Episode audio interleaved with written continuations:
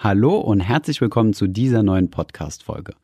In dieser Folge wird es einmal darum gehen, wo man denn heute noch 7% Zinsen herbekommt. Diese Frage oder in ähnlicher Form, wo bekommt man heute noch 5% oder 8% Zinsen her, die wird uns häufig unter unseren YouTube-Videos oder auch per Mail gestellt. Aus diesem Grund haben wir uns in dieser Folge einmal die verschiedenen Finanzprodukte angeschaut, wo man solche Renditen haben kann und vor allem aber auch den wichtigen Zusammenhang zwischen Risiko und Rendite noch einmal besprochen. Das ist sehr wichtig, wenn es um das Thema Geldanlage geht, denn hohe Zinsen oder potenzielle Gewinne zu bekommen ist eigentlich gar nicht so schwer. Die Frage ist nur, wie viel Rendite oder wie viel Zinsen bekomme ich nach Risikobereinigung? Das ist eigentlich das viel Wichtigere. Mehr dazu jetzt in dieser Folge. Viel Spaß dabei.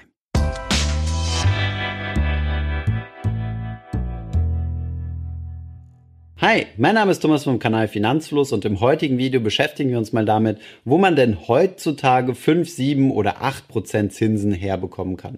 In unseren vergangenen Videos haben wir häufiger Beispielrechnungen angestellt, bei denen es entweder darum geht, einen einmaligen Geldbetrag anzulegen oder regelmäßig zu sparen. Diese Sparleistungen oder einmalige Investitionen werden dann mit einem gewissen Zinssatz verzinst. Unsere Zinsannahmen liegen dann immer irgendwo zwischen 5 und 8 Prozent. Daraufhin bekommen wir immer regelmäßig Kommentare oder auch Mails, die so aussehen. Die Fragen, die dann gestellt werden, sind, wo bekommt man denn heutzutage noch 7% Zinsen her oder ob 8% vielleicht nicht etwas hochgegriffen ist. Ein anderer Nutzer findet die 7% sogar astronomisch und vergleicht diese mit den 0,01% Zinsen, die er bei seiner aktuellen Bank bekommt. Von daher stellt sich ja die Frage, haben wir uns geirrt? Haben wir vielleicht viel zu astronomische Zinsen genommen und sollten vielleicht eher Zinssätze annehmen, die man heutzutage auf einem guten deutschen Festgeldkonto bekommt? Schauen wir uns das doch mal im Detail an. Und dazu würde ich gern zunächst einmal einen grundlegenden Zusammenhang, den wir auch häufiger schon genannt haben, in diesem Video nochmal wiederholen. Dieser grundsätzliche Zusammenhang ist folgender. Rendite ist meine Belohnung dafür, die Bereitschaft zu haben, Risiko zu tragen. Das wiederhole ich vielleicht nochmal. Meine Rendite ist die Belohnung für meine Bereitschaft, Risiko zu tragen. Das bedeutet, wenn ich in ein Wertpapier investiere, wie zum Beispiel eine Aktie, dann besteht ja ein gewisses Risiko und das ist nicht unerheblich, dass diese Aktie an Wert verliert. Genau dasselbe gilt natürlich auch für andere Wertpapiere, wie zum Beispiel Investmentfonds, ETF, aber auch zum Beispiel Anleihen. Für die Bereitschaft, dieses Risiko auf mich zu nehmen, nämlich potenziell Geld verlieren zu können, möchte ich auch etwas haben. Wenn ich dafür nichts bekommen würde, also keine Chance gegenübergestellt bekäme, dann würde ich mein Geld ja nicht da rein investieren, sondern es einfach bar zu Hause lagern und das Kopfkissen legen oder einfach verkonsumieren. Meine Rendite hängt also ganz stark von meinem Risiko ab. Und so lassen sich entsprechend auch Wertpapiere klassifizieren. Wenn wir uns diese Grafik hier anschauen, sehen wir, dass wir auf der einen Achse das Risiko haben und auf der anderen Seite die erwartete Rendite. Denn diese Rendite wird, je weiter wir nach oben rechts gehen, immer unsicherer.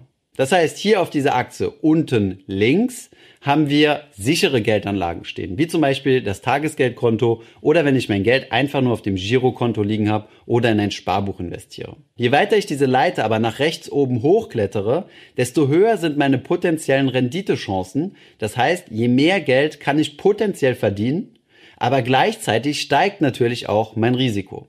Den optimalen Mix, also eine eierlegende Wollmilchsau, die es mir zu einer hundertprozentigen Sicherheit garantiert, eine sehr hohe Rendite einzufahren, gibt es am Kapitalmarkt einfach nicht. Auch wenn wir das immer sehr gerne in der Werbung von Finanzprodukten glaubhaft gemacht bekommen.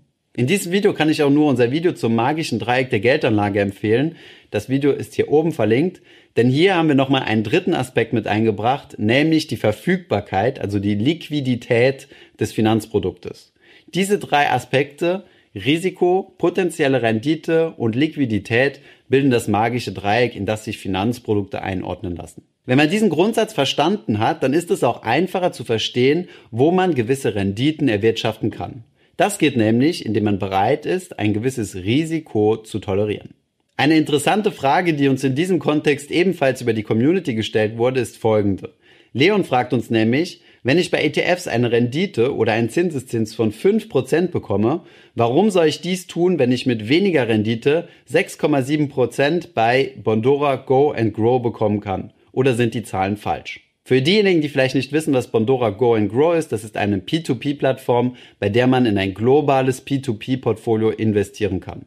Dort werden derzeit 6,75% Zinsen bezahlt. Jetzt ist es natürlich legitim, die Frage zu stellen, warum soll ich denn nicht in solch ein Portfolio, was von Bondora als relativ sicher vermarktet wird, nicht einfach mein Geld investieren und nicht in ETFs, wo ich ja im Durchschnitt über die historische Vergangenheit etwa 5% nach Steuern erhalten habe. Tatsächlich liegt hier die Antwort einfach in dem, was wir vorher gesagt haben, nämlich dass Rendite von Risiko kommt. Und es ist leider so, anders als anderes behaupten, dass das Investieren in P2P-Kredite natürlich erhebliche Risiken mit sich birgt. Anders könnten keine Renditen von 6 beziehungsweise teilweise auch 12 oder 14 Prozent erwirtschaftet werden. Dementsprechend ist die Frage, warum ein Finanzprodukt denn mehr Rendite gebracht hat als ein anderes, in der Regel häufig mit der Antwort, entweder hat es mehr Risiko oder es ist weniger liquide zu beantworten. Aber Achtung, auch hier gibt es nochmal einen Fallstrick, den man unbedingt beachten sollte. Und zwar bedeutet es nicht, dass wenn Rendite von Risiko kommt, dass ich dann einfach mein Risiko unendlich hochschrauben muss, um eine angemessene Rendite zu erhalten. Es gibt nämlich auch Risiken, die nicht entlohnt werden. In diesem Fall kann man von einer Fehlbepreisung sprechen. Das bedeutet, das Risiko, was ich eingehen muss, wird nicht entsprechend honoriert, so wie es eigentlich sein sollte, laut, naja, den Finanzmarktregeln. Ein solches Produkt könnten zum Beispiel typischerweise CFDs, also Contracts for Difference sein. Hier geht man ein enormes Risiko ein, hat auch hohe Gewinnchancen, allerdings liegen diese Gewinnchancen unter dem, wo sie eigentlich liegen sollten. Ein ganz gutes Merkmal hierfür ist übrigens immer, wenn man sich anschaut, wer denn solche Produkte kauft. Und bei CFDs sind es überwiegend Privatanleger. Institutionelle Anleger nutzen CFDs so gut wie gar nicht, weil sie halt einfach falsch bepreist sind. Jetzt, wo wir mal etwas die Grundlagen durchgegangen sind, kommen wir nochmal zur ursprünglichen Frage zurück. Und diese sollte eigentlich nicht heißen, wo bekommt man heutzutage denn noch 7% her, sondern diese sollte eigentlich lauten, wo bekomme ich denn zu einem gewissen Risikolevel einen gewissen Zinssatz her? Hierzu ein Beispiel. Wo bekomme ich denn heutzutage auf ein Tagesgeldkonto noch 2%? Die Antwort lautet ganz einfach, da wo ein Tagesgeldkonto ein erhöhtes Risiko hat, als zum Beispiel ein Tagesgeldkonto in Deutschland. Wenn ich eine Tagesgeldrendite von 2% erwirtschaften möchte, dann muss ich mein Geld zwangsläufig in anderen Währungsräumen oder in geografisch risikoreicheren Regionen investieren. Bewusstsein muss mir dann aber trotzdem, dass ich hier in ein höheres Risiko investiere. Leider war das vielen Anlegern in der Vergangenheit nicht bewusst, weil sie dachten, Tagesgeldkonto ist Tagesgeldkonto. Allerdings gibt es von der Sicherheit her einen deutlichen Unterschied zwischen einem deutschen Tagesgeldkonto als zum Beispiel in osteuropäischen Ländern, die nicht Teil des europäischen Einlagensicherungsfonds sind. Ich kann meine Frage aber auch anders formulieren und sagen, welches Risikolevel muss ich bereit sein einzugehen, um eine gewisse Zielrendite zu erreichen? Also hier auch nochmal ein Beispiel welches Risiko muss ich eingehen, um eine jährliche Rendite von 7% zu erreichen? Und hier wird die Antwort lauten, dass man sein Kapital oder einen Teil seines Kapitals in Aktien entweder direkt oder indirekt, zum Beispiel über ETFs oder Investmentfonds, investieren muss. Ist mein Renditeanspruch geringer, zum Beispiel nur 4%, dann brauche ich nicht mein gesamtes Kapital in Aktien zu investieren, sondern schaue mir einfach die langfristig zu erwartenden Renditen des Aktienmarktes an und mische dann etwas mit dem Tagesgeld, so dass ich dann meine eigene Mischung zwischen risikobehafteten und risikofreien Teil finde, um dann meine Zielrendite zu erreichen. Mehr zu dem Thema, wie man sich denn seinen eigenen Risikomix zusammenstellt, haben wir bereits in unserer Kurzserie zum Thema passives, ein passives Portfolio aufbauen gemacht. Den Link zu diesem Video findet ihr unten in der Videobeschreibung. Jetzt werden einige Teilnehmer in der Community sich aber sagen, ja, aber in der Vergangenheit gab es doch auf dem Tagesgeldkonto, also auf einem deutschen Tagesgeldkonto mit deutschen Sicherheiten, auch vier Prozent Zinsen. Das ist durchaus richtig. Es gab Zeiten, wo die Standardzinsen entweder auf dem Sparbuch oder auf dem Tagesgeldkonto um die vier Prozent lagen. Bedeutet das, dass das Risiko zu diesen Zeiten auch deutlich höher war? Nein, nicht unbedingt, denn Risiko bedeutet eigentlich nur einen Aufschlag auf den sogenannten risikofreien Zinssatz. Der risikofreie Zinssatz, kann man sagen, ist also sozusagen der Basiszins, der einem bezahlt wird bei einer sehr sicheren Anlage, wie zum Beispiel einem Tagesgeldkonto in Deutschland mit deutscher Einlagensicherung. Wenn dieser Basiszins bzw. dieser risikofreie Zins aber sehr hoch liegt, bedeutet das auch, dass die anderen Zinsen, die, die man nämlich bezahlen muss, also zum Beispiel Kreditzinsen, ebenfalls deutlich höher liegen. Damals war es dementsprechend auch üblich gewesen, irgendwas zwischen 6 und 10 Prozent für seine Immobilienkredite zu bezahlen. Hinzu kommt, dass auch die Inflationsraten höher waren. Das bedeutet, wir waren einfach in einem anderen Zinsumfeld und wer langfristig erfolgreich sein Vermögen aufbauen wollte, ist auch hier um das Investieren in Aktien nur schwer drumherum gekommen. Kommen wir jetzt einmal zum Fazit zum Thema, wo bekomme ich denn heutzutage noch 5, 7, 8 oder x Prozent Rendite her? Den wichtigen Zusammenhang, den es zu verstehen gilt, ist der Zusammenhang zwischen Risiko und Rendite. Rendite kommt von Risiko. Dementsprechend können wir auch damit die Frage beantworten, wo bekomme ich denn heute noch 7% Zinsen her, indem ich in risikobehaftete Wertpapiere investiere. Wenn ich mich mit einer geringeren Rendite zufrieden gebe, dann kann ich auch bereit sein, weniger Risiko bei meiner Geldanlage einzugehen. In der Vergangenheit gab es auf dem Tagesgeldkonto 4%, dementsprechend hoch waren aber auch die Kreditzinsen und die Inflation. Dieser Zusammenhang zwischen Risiko und Rendite gilt übrigens auch für P2P-Kredite. P2P-Kredite sind kein sogenannter Free Lunch, wie es die Engländer sagen. Das bedeutet Rendite ohne Risiko.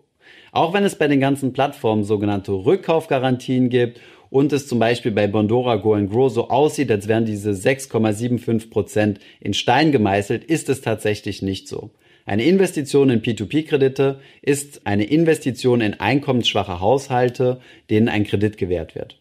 Diese Kredite können ausfallen und können auch massenweise ausfallen, wenn es zu einer Krise kommen sollte. Ich möchte mich hiermit überhaupt nicht gegen P2P-Kredite aussprechen. Ich selbst habe ja auch einen Teil meines Vermögens in diese P2P-Kredite investiert. Wichtig ist nur zu verstehen, dass diese ein hohes Risiko haben und zwar kein geringeres Risiko als ETFs. Man sieht nur die Schwankungen von P2P-Portfolios nicht, weil diese nicht börsennotiert sind. ETFs sieht man aber jeden Tag, wie sie jetzt 0,5 hochgehen oder 2% verlieren und dann wieder 1,5% hinzugewinnen und so weiter.